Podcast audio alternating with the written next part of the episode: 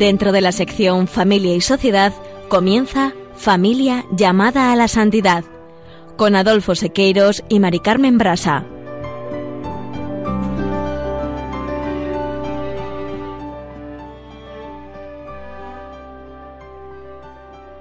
Muy buenas tardes, queridos oyentes de Radio María, Familia Radio María. Bienvenidos al programa Familia llamada a la Santidad.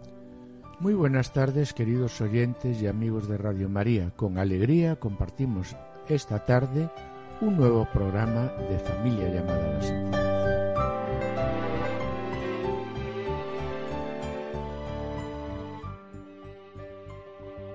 En el programa del día de hoy nos hemos planteado unas preguntas. ¿Es el sacramento del matrimonio un camino de santidad? ¿Cómo puedo ayudar a mi esposo o esposa a ser santo o santa? En la sección Esposos en Cristo, Juana, Julio y Seque nos ofrecen hoy el ejemplo de vida de Santo Tomás Moro, proyectando una humilde vida familiar, como perfecto ejemplo de santidad por el martirio en defensa de la libertad de conciencia, pero sobre todo de los mandatos de Dios y de la Iglesia, especialmente en lo que respecta a la indisolubilidad del matrimonio. No os perdáis su ejemplo de vida. Y en el colofón, a partir del Génesis 2, 18-24, presentaremos brevemente y, bueno, con nuestras limitaciones, la lectio divina como un modo de lectura orante de la palabra de Dios y también como una experiencia de encuentro personal e íntimo con el Señor, ese Señor que te ama y sale a tu encuentro. Permanezcan en sintonía, permanezcan con nosotros en Radio María.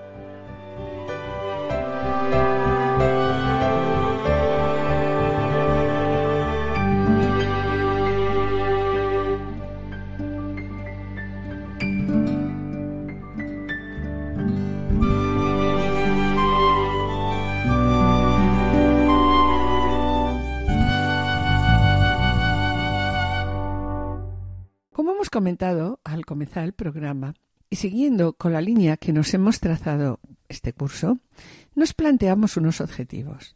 El primero sería reconocer el sacramento del matrimonio como un camino de santidad, para a continuación agradecer también como matrimonio la conyugalidad que hemos construido en este recorrido espiritual rumbo a la santidad, ¿Y esto nos lleva a qué? Pues nos lleva a comprometernos como matrimonio, el uno con el otro, en el perfeccionamiento diario de nuestro camino de santidad. Con ese fin, utilizaremos como referencia el texto publicado por el Movimiento de Equipos de Nuestra Señora, Matrimonio Santo, Alegría de la Iglesia, Testimonio para el Mundo, y a la luz también del Evangelio, la Familiares Consorcio, la Gaudium et Spes, Amor y Leticia, Deus Caritas y el Catecismo, así como también Evangelium Gaudium. También escucharemos unas palabras del Papa Francisco sobre la belleza del sacramento del matrimonio. Sí, y antes de comenzar a reflexionar sobre el sacramento del matrimonio como un camino de santidad, queremos comentar que el amor conyugal es el que da vida al matrimonio y por tanto a la familia. De ahí que la necesidad que tenemos, ¿no?, de hablar del amor.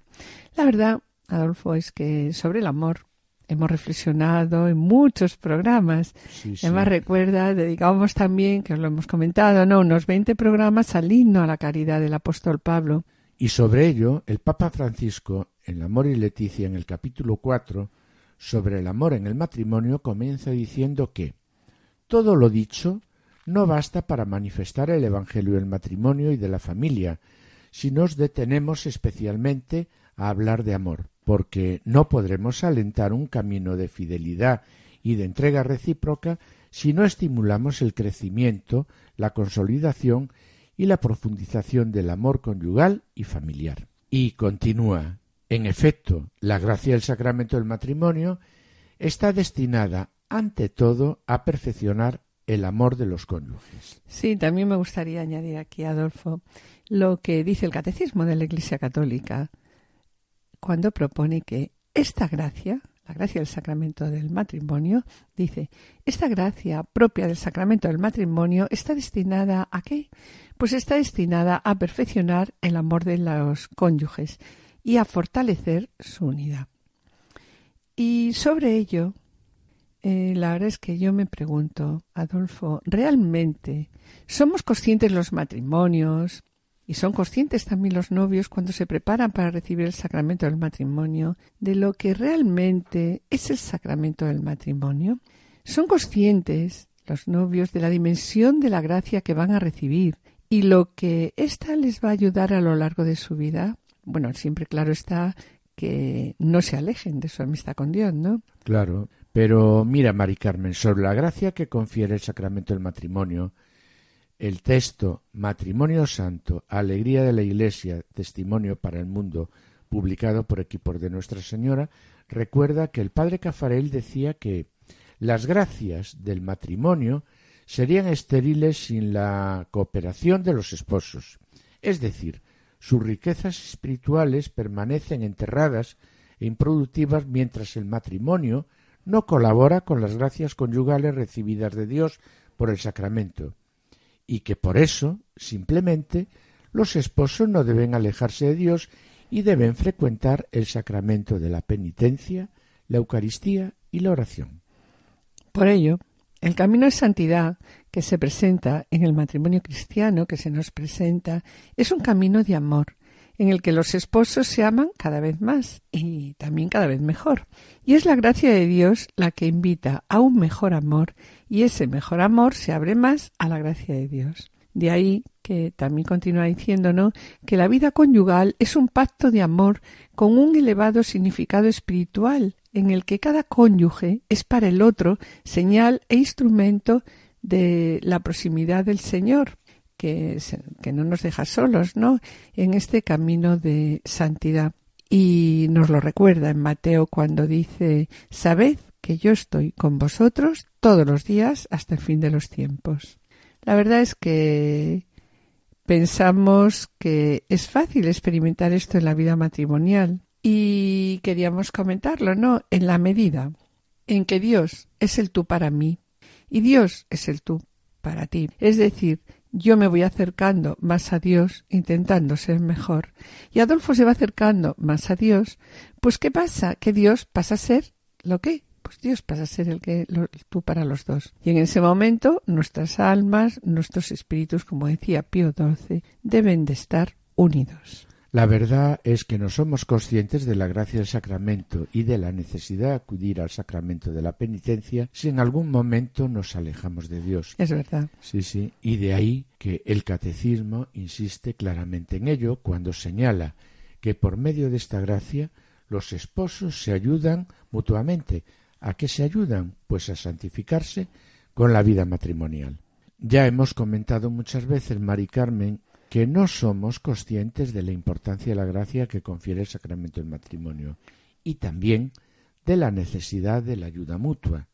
Es decir, tú me ayudas a mí, Mari Carmen, a ser mejor y yo te ayudo también a ti a ser mejor. y sobre ello, el texto Matrimonio Santo dice, ya más lo leo. El matrimonio cristiano es un sacramento de santificación mutua, de ayuda mutua, para cada uno de los cónyuges. Por eso, la vida conyugal es un camino de santificación, un medio original de santificación para los cónyuges, para los esposos. El amor conyugal es purificado y santificado en virtud del misterio de la muerte y resurrección de Cristo, dentro del cual se inserta el matrimonio cristiano, como nos afirma Juan Pablo II. No se puede hablar de santidad en la vida conyugal sin vivir según el Espíritu de Cristo. La realidad que la constituye y las exigencias que trae consigo, lo que significa decir que del matrimonio cristiano pues se deriva para los cónyuges lo siguiente. ¿Qué se deriva para los cónyuges del matrimonio cristiano? El don y la gracia de Dios. Eh, sí también pues como la obligación de vivir en el día a día la santificación recibida por medio de ese pacto alianza de amor. Y perdona que te interrumpa, pero mm, como comentaba antes, somos conscientes los matrimonios y son conscientes los novios cuando se preparan para recibir el sacramento del matrimonio lo que realmente es el sacramento del matrimonio, de la dimensión de la gracia que van a recibir y de lo que está les va a ayudar, ¿verdad? A lo largo de su les vida. va a ayudar a lo largo de su vida. Está claro que, bueno, pues que siempre que no se alejen de su amistad con Dios, seguirán en ese camino de ayuda. Tienes razón, que no somos conscientes, ¿no? Sabemos que el don de Dios no se agota en la celebración del matrimonio, sino que acompaña a los esposos a lo largo de toda su existencia. Y esto lleva a, San Juan, a San Juan Pablo II a afirmar que el que no se decide a amar para siempre, es difícil que pueda amar de verdad un solo día. Y esto, pues no, yo creo que hay que recalcarlo mucho en los cursillos prematrimoniales. La verdad también es que el amor conyugal que marca un estilo de vida es una exigencia interior, es una pertenencia del corazón allí donde solo Dios ve. De esta manera, cada mañana levantarse, el esposo renueva ante Dios esa decisión de fidelidad, suceda lo que suceda a lo largo del día. Y cada uno, cuando se va a dormir, espera levantarse para continuar esa aventura, confiando, siempre está claro, en la ayuda del Señor.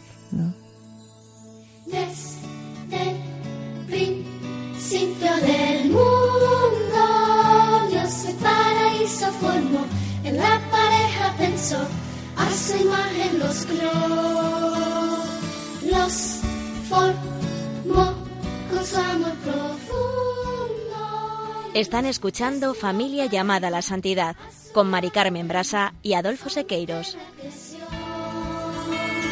Sacramento del matrimonio que hace capaces de vivir el amor, entregándose el uno al otro como Cristo a su iglesia por amor se entregó. Sacramento del matrimonio.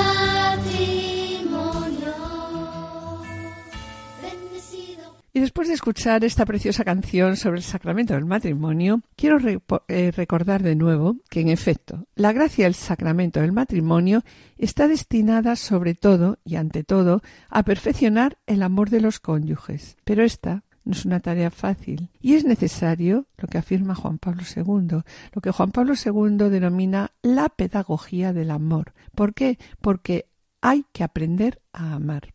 Y sobre ello, también, bueno, pues yo me pregunto, ¿no? ¿Sabemos, Adolfo, realmente qué es el amor? Y nosotros también sabemos comunicar a las personas más jóvenes qué es el amor. La verdad es que esta palabra amor, tantas veces en boca de todos, pues en estos momentos está muy desfigurada, ¿verdad? Sí, la verdad, Mari Carmen, es que el término amor, como acabamos de decir, se ha convertido hoy en una de las palabras más utilizadas, pero también de las que más se abusa y a la que damos acepciones totalmente diferentes. Sí, recordamos el vasto campo semántico de la palabra amor. Se habla de amor a la patria, amor por la profesión al trabajo, amor entre amigos, entre padres e hijos, entre hermanos y familiares. Se habla también de amor al prójimo y de amor a Dios. Sin embargo, en toda esta multiplicidad de significados destaca como arquetipo por excelencia el amor entre el hombre y la mujer, en el cual intervienen inseparablemente el cuerpo y el alma, y en el que se le abre al ser humano una promesa de felicidad que parece irresistible, en comparación del cual pues palidecen a primera vista todos los demás tipos de amores, ¿no? Y por ello, el Papa Francisco pide que no nos cansemos de hablar del amor y también que hablemos de las características del amor verdadero. Y de entre las características del amor humano me gustaría destacar la entrega, porque en estos momentos entregarse sin recibir nada a cambio es difícil y no está de moda. Realizar esta entrega de, mo de modo humano exige una madurez de la libertad que permite al hombre no sólo dar cosas, sino darse a sí mismo en totalidad. Por tanto, Adolfo, ¿qué es el amor conyugal? El, amor conyugal es la entrega libre del uno al otro, ¿no? Para formar una comunión de personas, una unidad de personas. ¿Y en qué consiste esta unidad?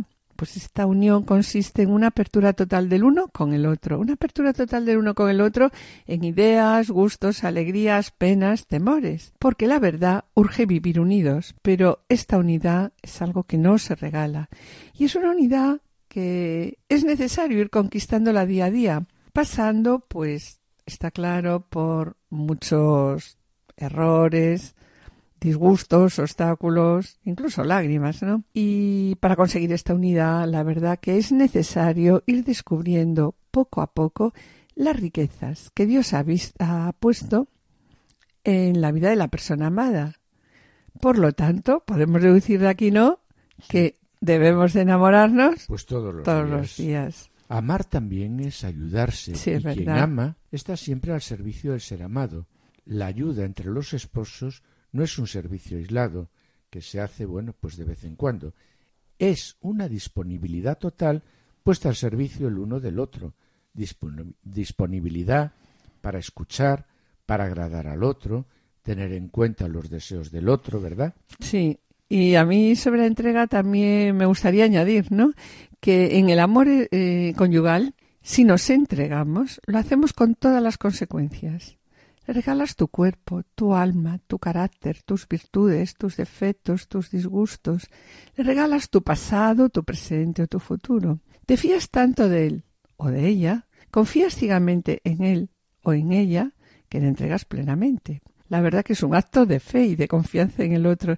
Y es un acto de fe y confianza en el otro tan grande que requiere la ayuda de quién. Indudablemente que de Dios, claro. Ajá. Y sobre eso, pues me gustaría destacar también cuando Juan, el apóstol Juan, hablando del amor, dice, como imagen de Dios que es amor, la vocación al amor es constitutiva del ser humano. Dios, llamando al ser humano a la existencia por amor, le ha llamado también al mismo tiempo al amor.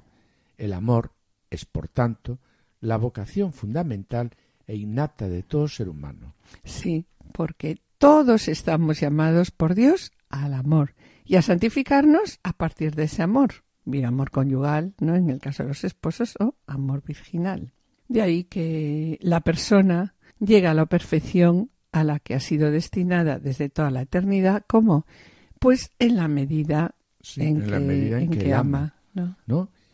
¿Y cuál es la fuente del amor esponsal, Mari Carmen? Sí, pues la fuente del amor esponsal, y así nos lo dice la familia es consortio, está en Jesucristo crucificado, que entrega su cuerpo por amor a su iglesia, entregándose a sí mismo por ella, ¿para qué? Para santificarla.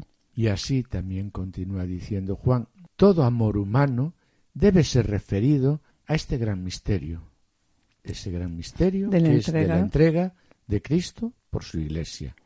Y ejemplo de Cristo, de esa entrega, ejemplo de esa entrega, me pregunto, ¿cómo es mi entrega a los demás?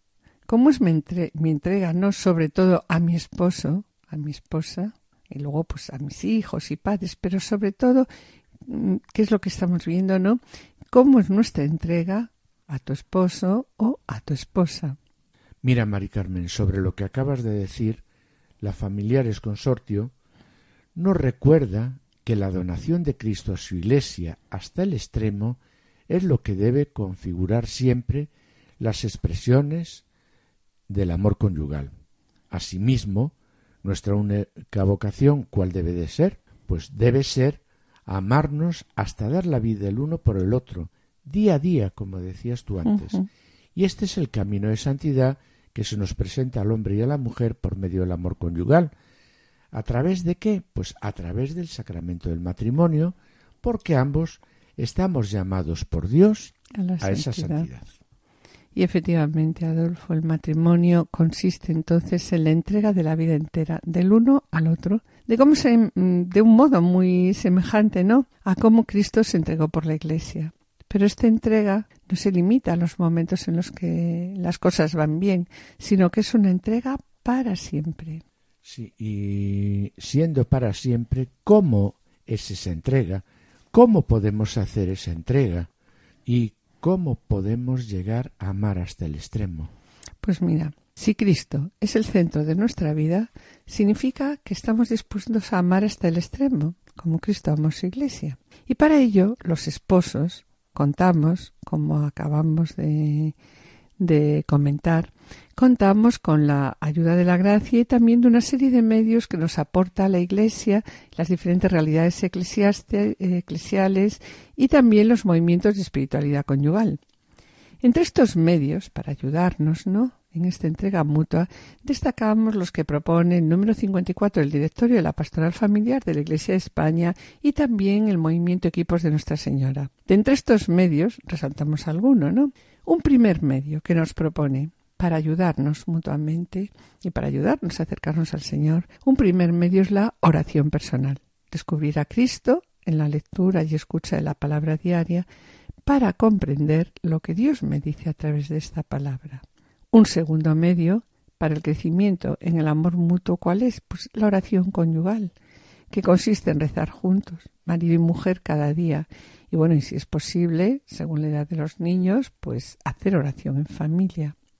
En tercer lugar estaría el diálogo conyugal en presencia de Dios. Un verdadero diálogo conyugal al que, si recordáis, eh, hemos comentado en, muchos programas, un verdadero diálogo conyugal con el Señor en medio de los dos. ¿Para hablar de qué? Pues para hablar del paso de Dios por nuestra vida. Y la verdad es que fruto de ese diálogo surge la necesidad de proponernos ser mejores, corregir nuestros fallos. Y aquí sí podemos practicar lo que denominamos ayuda mutua. ¿En qué consiste?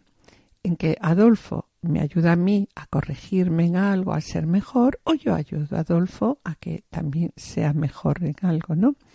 Mm, sabemos que no es fácil, bueno, ni mucho menos, y de ahí la necesidad de la oración y del perdón, sabiendo que contamos con la gracia y con la ayuda mutua del marido a la mujer y de la mujer al marido, y como conclusión, entonces, Adolfo, podemos decir, ¿no? Pues la mujer se santifica haciendo santo al marido y el marido se santifica haciendo santa a la mujer. De ahí que el amor hasta el extremo es lo que debe configurar el amor conyugal. Y nuestra única vocación, ¿cuál debe ser? Nuestra única vocación debe ser amarnos, amarnos hasta dar la vida el uno por el otro. Y este es el camino de santidad que se nos presenta al hombre y a la mujer por medio del amor conyugal a través del matrimonio. Porque ambos, y lo volvemos a repetir, estamos qué? Estamos llamados por Dios a la santidad. Y sobre ello escucharemos unas palabras del Papa Francisco en la catequesis del 2 de abril del 2014.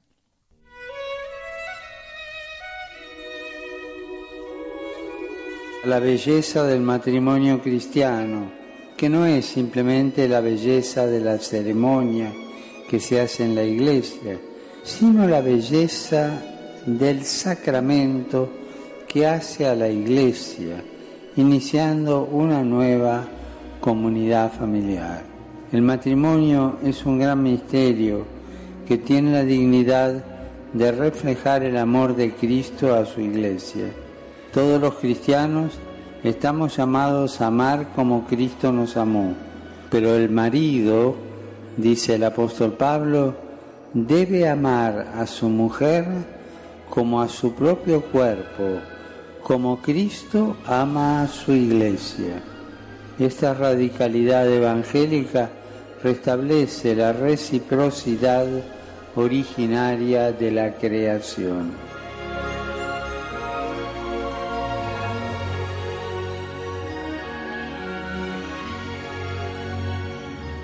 La voz del Papa en Radio María.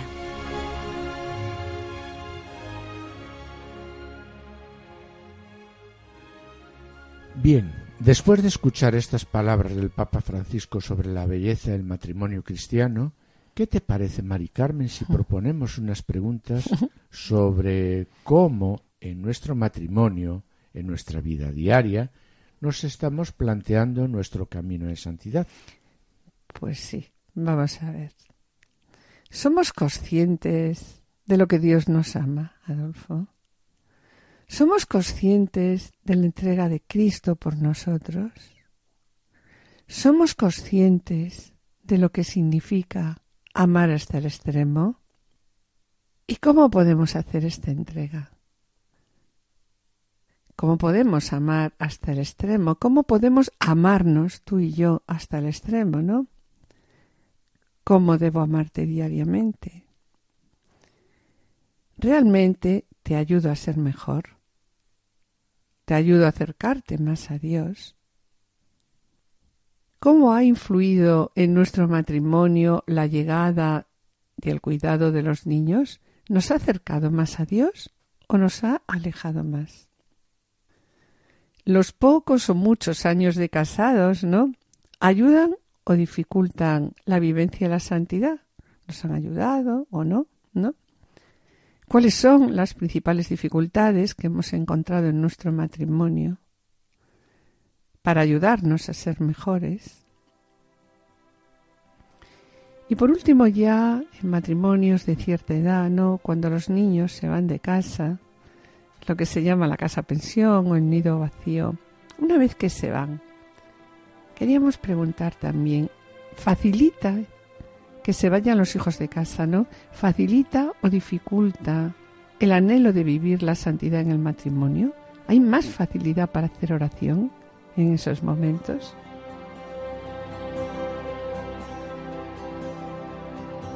Ya podría yo tocar el sol y vaciar el mar o inventar un lugar al sur para la libertad. Conocer el principio y fin de cada estrella. Y si me falta el amor, ya. Queridos oyentes y familia Radio María, estamos en el programa Familia llamada a la Santidad, dirigido por Adolfo Sequeiros y quien habla, Maricarmen. Finalizamos esta primera sección y antes de iniciar la segunda, quisiéramos adelantarles que en el colofón presentaremos la necesidad de la oración, proponiendo la lección divina. A continuación, damos paso al espacio Esposos en Cristo en el que nuestros colaboradores, Juana Julisé, que nos ofrecen hoy el ejemplo de vida de Santo Tomás Moro. No os perdáis su ejemplo de vida, permaneced a la escucha, seguid con nosotros en Radio. Aguanta todo sin límites y es generoso sin límites, sin límites. No tiene envidia ni sabe contar. No pide nada.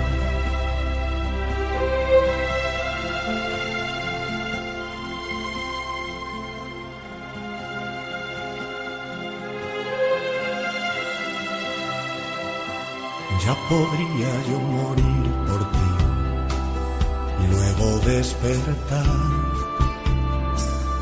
o pintar de color la luz o hacer dulce la sal, ser profeta del porvenir, romper el aire. Y si me falta el amor no soy nada. El amor es humilde sin límites, es comprensivo sin límites, y es la justicia sin límites,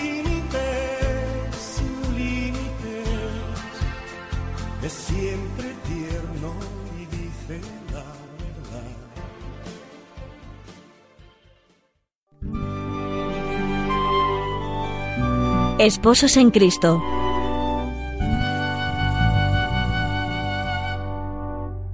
Queridos amigos de Radio María, Esposos en Cristo quiere hoy acercarse a un gran hombre cuya santidad resplandeció en el martirio bajo el principio máximo que es la entrega de la vida por amor a Cristo y a su Iglesia. Algo también que lo propone como perfecto ejemplo de coherencia moral en ámbito tan borrascoso como la política, pero también de la admirable armonía con que supo conjugar sus vertientes humana y espiritual.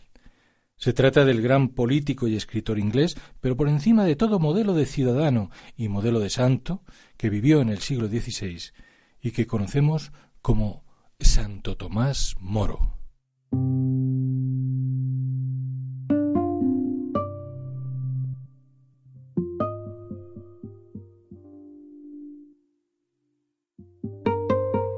y sin embargo, junto a su faceta más conocida como personaje histórico, de enorme trascendencia en el plano político, cívico y religioso, y como hombre de recias virtudes humanas, Tomás Moro guarda un perfil menos conocido y para nosotros también de gran relevancia.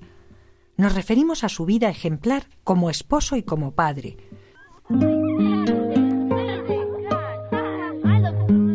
Nace Tomás en efecto en 1478 a los 13 años va a trabajar como ayudante a casa del arzobispo de Canterbury y este, al percibir el carácter despierto del joven, lo guía hacia el estudio en el colegio de la Universidad de Oxford.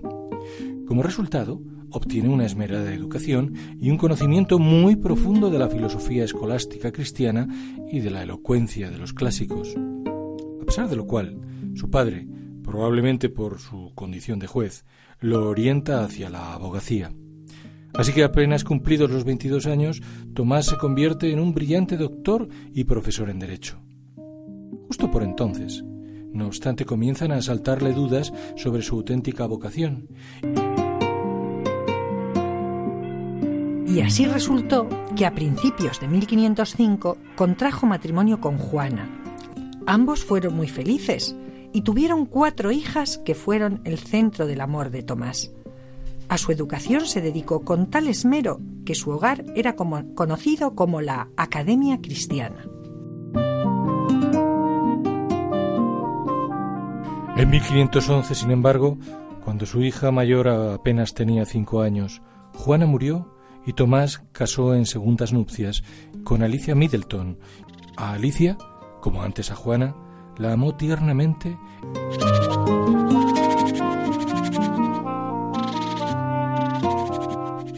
En una época en que la educación en letras no era común entre las mujeres, Tomás Moro fue pionero en el reconocimiento de la dignidad y derecho a la cultura de la mujer. Baste decir que su primera esposa, Juana, estudiaba una o dos horas con él cada noche, y también que enseñaba a su hija mayor, Margarita, latín y griego. Solía dirigir a todos los presentes en su casa, familiares y amistades, en la oración al final del día.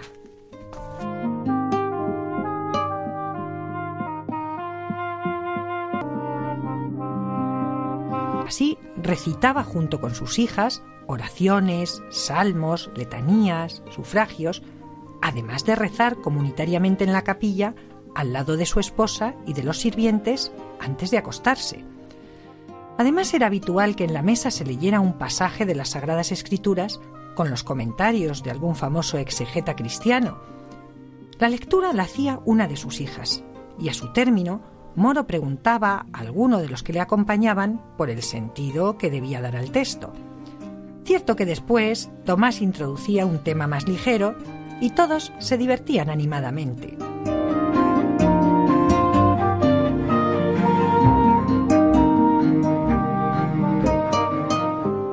Generosidad y humildad quedan patente en sus habituales donaciones a cierta parroquia de Chelsea, a donde, aun cuando era canciller del reino, no tenía reparo en ir a cantar con el coro vestido de ropas bien humildes. También solía visitar personalmente a las familias sin recursos para conocer sus necesidades y ponerles remedio. Su vasta cultura hizo que Tomás Moro escribiera un buen número de libros, muchos de ellos contra los protestantes, pero el más famoso es el que se llama Utopía. En él se describe una nación que en realidad no existe, pero que debería existir. En su escrito ataca fuertemente las injusticias que cometen los ricos y los altos miembros del gobierno con los pobres y los desprotegidos, y va describiendo cómo debería ser una nación ideal. Esta obra lo hizo muy conocido en toda Europa. En efecto, su creciente prestigio hizo que en 1529 Moro fuera nombrado por el rey canciller, o lo que es lo mismo, ministro de Relaciones Exteriores, pero este altísimo cargo no hizo variar su sencillez y su espíritu familiar. Siguió asistiendo a misa cada día, confesándose con frecuencia, comulgando. Amable para con todos, alguien llegó a decir, parece que lo hubieran elegido canciller solamente para poder favorecer más a los pobres y desamparados. Todo cambiaría, sin embargo, dos años después para él, para los suyos y para los cristianos ingleses en general. Así, el rey Enrique VIII se divorció de su legítima esposa para vivir con Ana Bolena, y como el sumo pontífice no aceptó este divorcio, el rey se declaró jefe supremo de la religión de la nación y declaró la persecución contra todo el que no aceptara su divorcio o no lo aceptara él como reemplazo del Papa en Roma.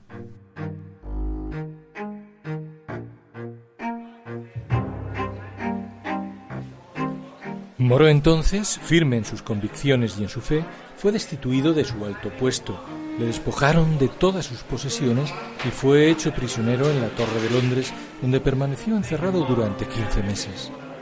Su situación personal y familiar quedó pues reducida casi a la miseria pues su única renta era una pensión muy modesta de la Orden de San Juan de Jerusalén. La esposa del santo tuvo que vender sus vestidos para procurarle lo mínimo necesario y en vano pidió dos veces clemencia al rey alegando la pobreza y mala salud de su marido.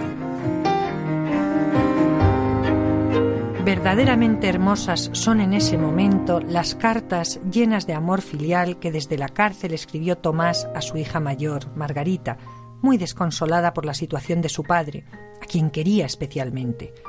En una de ellas le dice, los sufrimientos de esta prisión seguramente me van a disminuir las penas que me esperan en el purgatorio. Recuerda además, hija mía, que nada podrá pasar si Dios no permite que me suceda, y todo lo permite Dios para el bien de los que lo aman. Y con toda ternura acaba transmitiéndole otra vez su plena confianza en el Padre. Así dice, En realidad, Margarita, estoy aquí tan bien como en mi casa, porque Dios, que me hizo un niño travieso, me guarda contra su corazón y me acaricia como a un pequeñuelo. Finalmente, tuvo lugar el Consejo de Guerra. Le pidieron que aceptara el mandato del rey, pero él contestó, tengo que obedecer a lo que mi conciencia me manda y pensar en la salvación de mi alma. Eso es mucho más importante que todo lo que el mundo pueda ofrecer. No acepto esos errores del rey, así que fue condenado a muerte. Tomás, entonces, recordando de nuevo a su hija Margarita, la consuela por carta y le ofrece su último ejemplo de este modo. Ten pues buen ánimo, hija mía, y no te preocupes por mí, sea lo que sea que me pase en este mundo. Y acaba Tomás con plena humildad, suplicando la gracia de Dios en momento tan decisivo. Dame, buen Señor, tu amor y tu favor, que mi amor a ti, por grande que pueda ser, no podría merecerlo si no fuera por tu gran bondad.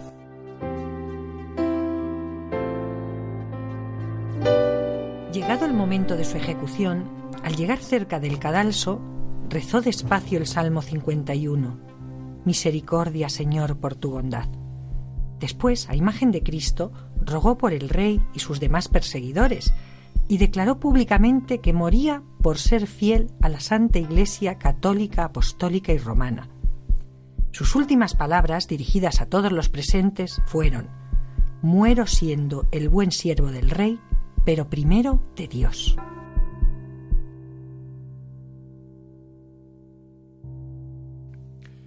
En el martirio de Tomás Moro necesariamente han de considerarse varios aspectos. Su valentía y su lealtad se convierten en espléndidos signos de fe y de obediencia a Dios y a su Iglesia, pero también en afirmación ejemplar de la libertad humana y de la fidelidad a la propia conciencia, sin duda uno de los mayores regalos de Dios al hombre. También, sin embargo, es preciso considerar ese martirio con una vinculación estrecha a la defensa de la indisolubilidad del matrimonio. De ese matrimonio en cuya entrega diaria a sus esposas, a Juana y a Alicia y a sus cuatro hijas, Tomás bebió en gran parte el mismo amor y la misma fidelidad que después supo trasladar a su ejemplo altísimo, humano y moral, el mismo que le valió la corona de la santidad.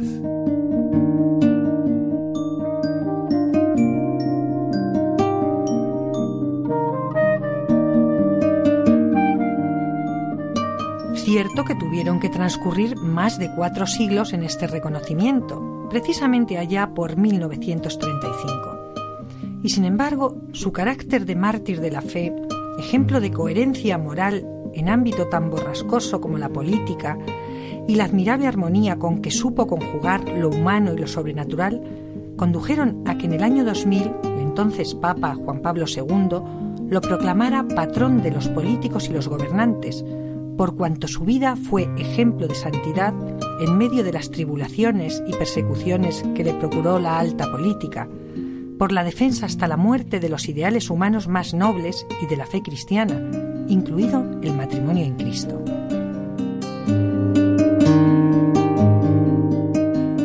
Que su ejemplo permanente sirva de modelo a los servidores públicos de hoy y a cuantos en medio de la sociedad, también como miembros de familias cristianas, somos requeridos a la defensa de nuestra fe.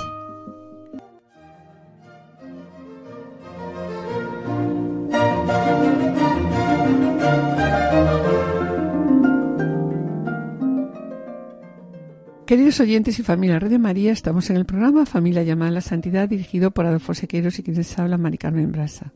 Les recordamos que pueden ponerse en contacto con nosotros a través del correo familia llamada a la santidad arroba radiomaria.es o enviando un correo postal a la dirección de Radio María, Paseo de Lanceros 2, primera planta 28024 Madrid, indicando el nombre del programa Familia llamada a la Santidad.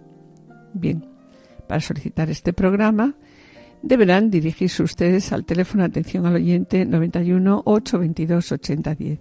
También pueden escuchar nuestro programa a través de podcast entrando en la página web de Radio María www.radiomaria.es y podrán descargarlo en su ordenador para archivarlo, escucharlo a la hora que ustedes deseen. Y mis queridos oyentes, gracias por los correos que enviáis al programa. Sabed que vuestras palabras son eh, necesarias para nosotros e intentaremos contestaros puntualmente.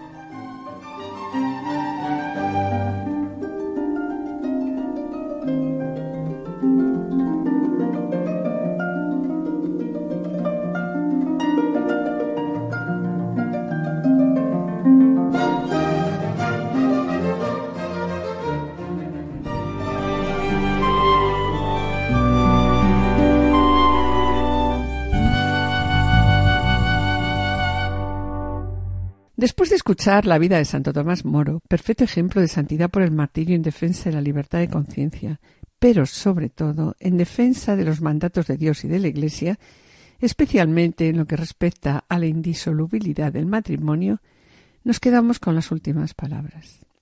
Muero siendo el buen siervo del Rey, pero primero de Dios. Esta última parte del programa la dedicaremos a la oración y sobre la necesidad de la oración y la Eucaristía, recordamos a Juan Pablo II que en la encíclica Eclesia de Eucaristía propone que no existe santidad sin oración ni Eucaristía. Bien, pues siguiendo esta propuesta, proponemos brevemente y con toda humildad, eso queremos decirlo y os lo decimos todos los días, con toda humildad, la lección divina como elemento fundamental de la vida espiritual de todo cristiano casado. La verdad es que esta lectura orante de la palabra es una experiencia de encuentro personal e íntimo con el Señor, con un Dios que te ama, con un Dios que sale a tu encuentro, un Dios que me habla y yo, a través de la oración, le respondo, debo responderle como, pues con sencillez. Bien, y los pasos que vamos a seguir en la lectio nos van a ir llevando como poco a poco al interior de la palabra. Comenzamos por el primer paso, la lectura varias veces del texto hasta que la palabra de Dios resuene en nuestro interior.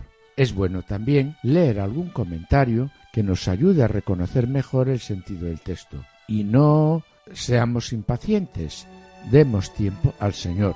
Escucha el mensaje que Él quiere darte en esa palabra.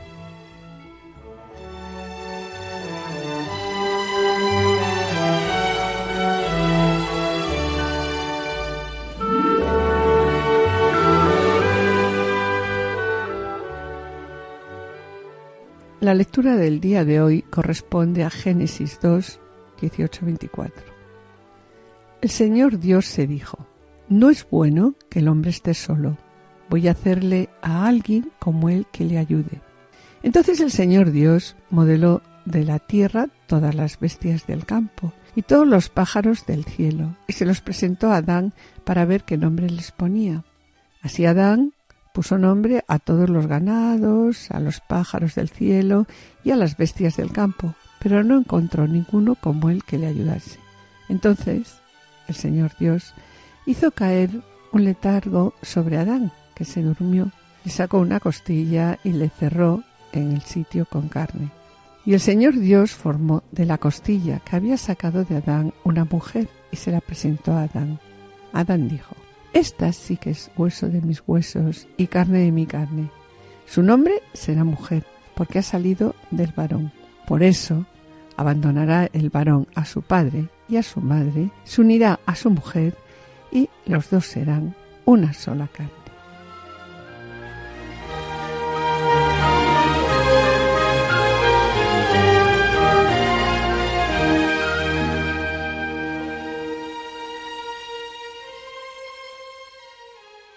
Pues para ayudarnos a esta meditación hemos acudido a la catequesis de Papa Francisco publicada el 2 de abril de 2014 en la que descubrimos las diferentes partes de la lectio.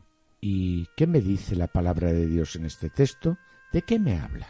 Me dice que al principio del libro del Génesis dice, Dios creó al hombre a su imagen, a imagen de Dios lo creó, varón y mujer los creó. Por eso dejará el hombre a su padre y a su madre, se unirá a su mujer y los dos serán una sola carne. La imagen de Dios, nos dice aquí el Papa Francisco, es la pareja matrimonial, es el hombre y la mujer, los dos, no solo el varón, el hombre, no solo la mujer, sino los dos. Y esta es la imagen de Dios. Y el amor y la alianza de Dios en nosotros está allí, está representada en aquella alianza entre el hombre y la mujer. Y continúa diciendo el Papa Francisco, hemos sido creados para amar, como un reflejo de Dios y de su amor. Y en la unión conyugal, el hombre y la mujer realizan esta vocación en el sino de la reciprocidad y también de la comunión de vida plena y definitiva. Cuando un hombre y una mujer celebran el sacramento del matrimonio, Dios, por así decirlo, se refleja en ellos, les imprime sus propios dones, sus propios rasgos y el carácter indeleble de su amor. Un matrimonio, continúa diciendo el Papa, es el icono del amor de Dios con nosotros y esto es muy bello. Y es justamente sobre el misterio del matrimonio Dios hace de los dos una sola existencia. Y la Biblia aquí es fuerte, dice, una sola carne, así de íntima es la unión del hombre y de la mujer en el matrimonio, y es precisamente este el misterio del matrimonio. Y continúa diciendo el Papa Francisco en la catequesis, el amor de Dios se refleja en el matrimonio, en la pareja, que deciden vivir juntos. Y por eso el hombre deja su casa, la casa de sus padres, y se va a vivir con su mujer y se une tan fuertemente a ella que se convierte, dice la Biblia, en una sola carne. No son dos, son uno.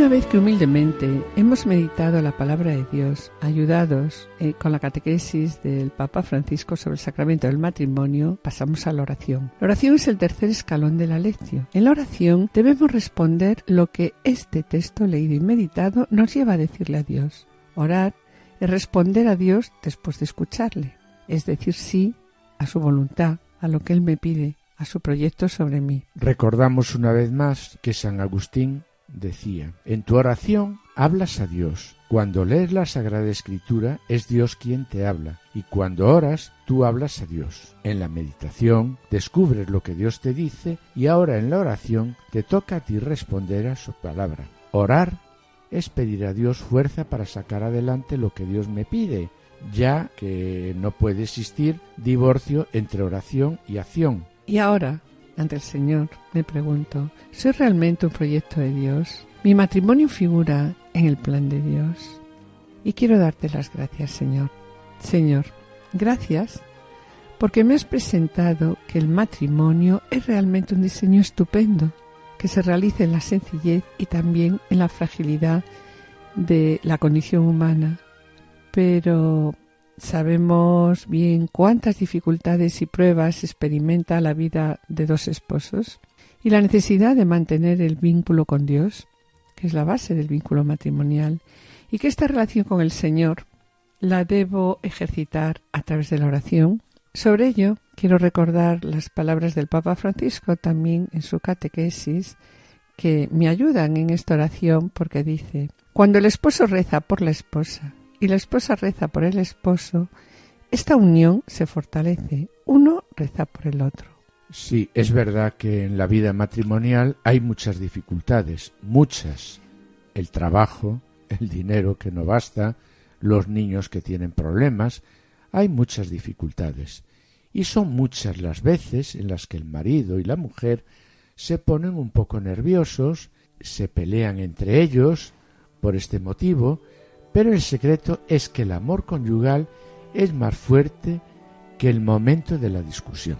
Por eso, Señor, te decimos, perdóname, perdóname, Señor, por las veces que he discutido con mi esposo, mi esposa, y no le he perdonado o no le he pedido perdón. Perdóname, Señor, también por las veces que no he aceptado ese perdón. Enséñame a rezar por mi esposo, esposa, en los buenos y sobre todo en los malos momentos. Enséñame a practicar la ayuda mutua, que de la misma manera que nos ayudamos en casa, nos ayudamos con los niños, que sepa ayudar a mi esposo, a mi esposa a ser mejor, a limar esos pequeños defectos, esas faltas de carácter que nos impiden a los dos caminar hacia la santidad. Y te doy gracias también, Señor, por haber puesto en mi vida a mi esposa o a mi esposo que me van ayudando poco a poco a llegar a ti.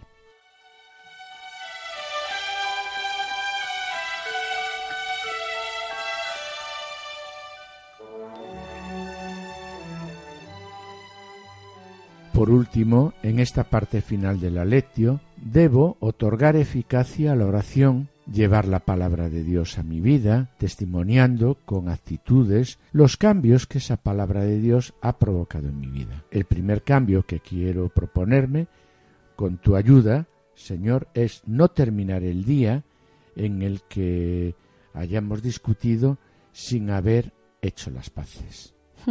Y como propone Francisco, tener presente a lo largo de estos días las tres palabras que se tienen que decir siempre. Tres palabras que tienen que estar presentes en casa. Permiso, gracias y perdón. Sí, y por ello, como propósito, nos quedamos con estas tres palabras, con la oración del esposo por la esposa y de la esposa por el esposo, y con hacer las paces siempre antes de que termine ese día. Y así el matrimonio saldrá adelante.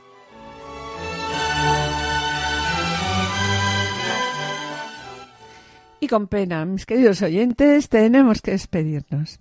Como síntesis, recordamos las palabras del padre Cafarel que tantas veces hemos repetido. La fuente del amor cristiano no está en el corazón del hombre, está en Dios. Para los esposos que quieran amar, que quieran aprender a amar cada vez más, solo existe un buen consejo. Buscad a Dios. Amar a Dios, unirse a Dios, cederle todo el espacio a Dios. En el programa el día de hoy nos hemos planteado unas preguntas. ¿Es el sacramento del matrimonio un camino de santidad? Y otra pregunta, ¿cómo puedo ayudar a mi esposo, esposa, a ser santo, a ser santa? En la sección Esposos en Cristo, Juana Julise, que nos han ofrecido el ejemplo de vida de Santo Tomás Moro, perfecto ejemplo de santidad por el martirio en defensa de la libertad de conciencia, pero sobre todo de los mandatos de Dios y de la Iglesia, especialmente en lo que respecta a la indisolubilidad del sacramento del matrimonio. En el colofón, a partir de Génesis 2, versículos 18 al 24, hemos propuesto brevemente y con nuestras limitaciones la lección divina. Agradecemos a los asistentes el control de sonido. Y yo, queridos oyentes, espero seguir con ustedes el próximo martes, si Dios quiere, con el programa médico para que tengan vida, que se emite a las 17 horas acompañado de la doctora Sirvent. Y esperamos estar de nuevo con ustedes los dos juntos el jueves dentro de dos semanas. Muchas gracias por su atención. Hasta la próxima audición y que el Señor os bendiga. A continuación, damos paso a Lorena del Rey y el programa Voluntarios. No se lo pierdan, permanezcan a la escucha, permanezcan con nosotros en Radio María.